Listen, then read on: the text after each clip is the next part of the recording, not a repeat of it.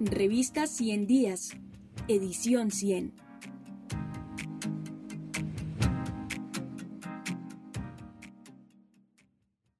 A quejarse al mono de la pila. Protestas en época de pandemia en Colombia. Por Ana María Restrepo Rodríguez y Marta Cecilia García Velandia. No es el aumento incesante del costo de la vida y la constante erosión de los salarios, ni el gigantesco desempleo, ni el cierre de los hospitales, ni la violación por el gobierno de las leyes 26 y 27, que le prohíben intervenir en los sindicatos y limitar los derechos de asociación, convención y huelga para los empleados del Estado. No es nada de eso. Ni todo eso sumado lo que produjo el paro nacional de hace un año y su lógica prolongación de ahora. No.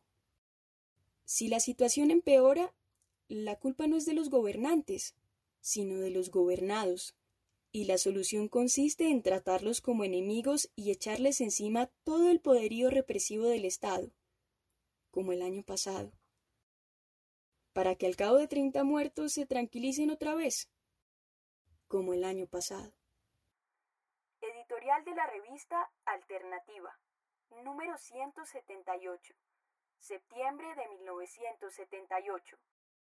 Esta editorial, escrita 12 meses después del paro cívico nacional de 1977, hace 42 años, podría dar cuenta de algunos de los motivos del 21N de hace un año, y describir una de las respuestas que reciben hoy quienes se atreven a protestar, disentir, reclamar, exigir, la otra respuesta gubernamental a la movilización social, y no solo en tiempos de pandemia, la condensa la expresión que titula este artículo, usada para ignorar las quejas y reclamos de cualquier persona y para darle a entender que es inútil insistir.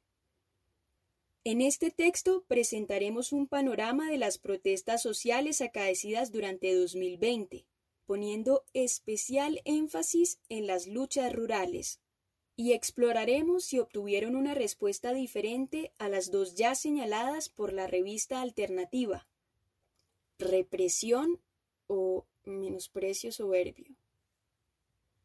Podría pensarse que en tiempos de confinamiento la protesta social se retraería, pero la información registrada en la base de datos de luchas sociales del CINEP dice otra cosa. Abril es el mes de 2020 que presenta el mayor número de luchas sociales, superando la centena, y el 43% del total de protestas del año tiene directa relación con las medidas tomadas o evitadas para enfrentar la pandemia.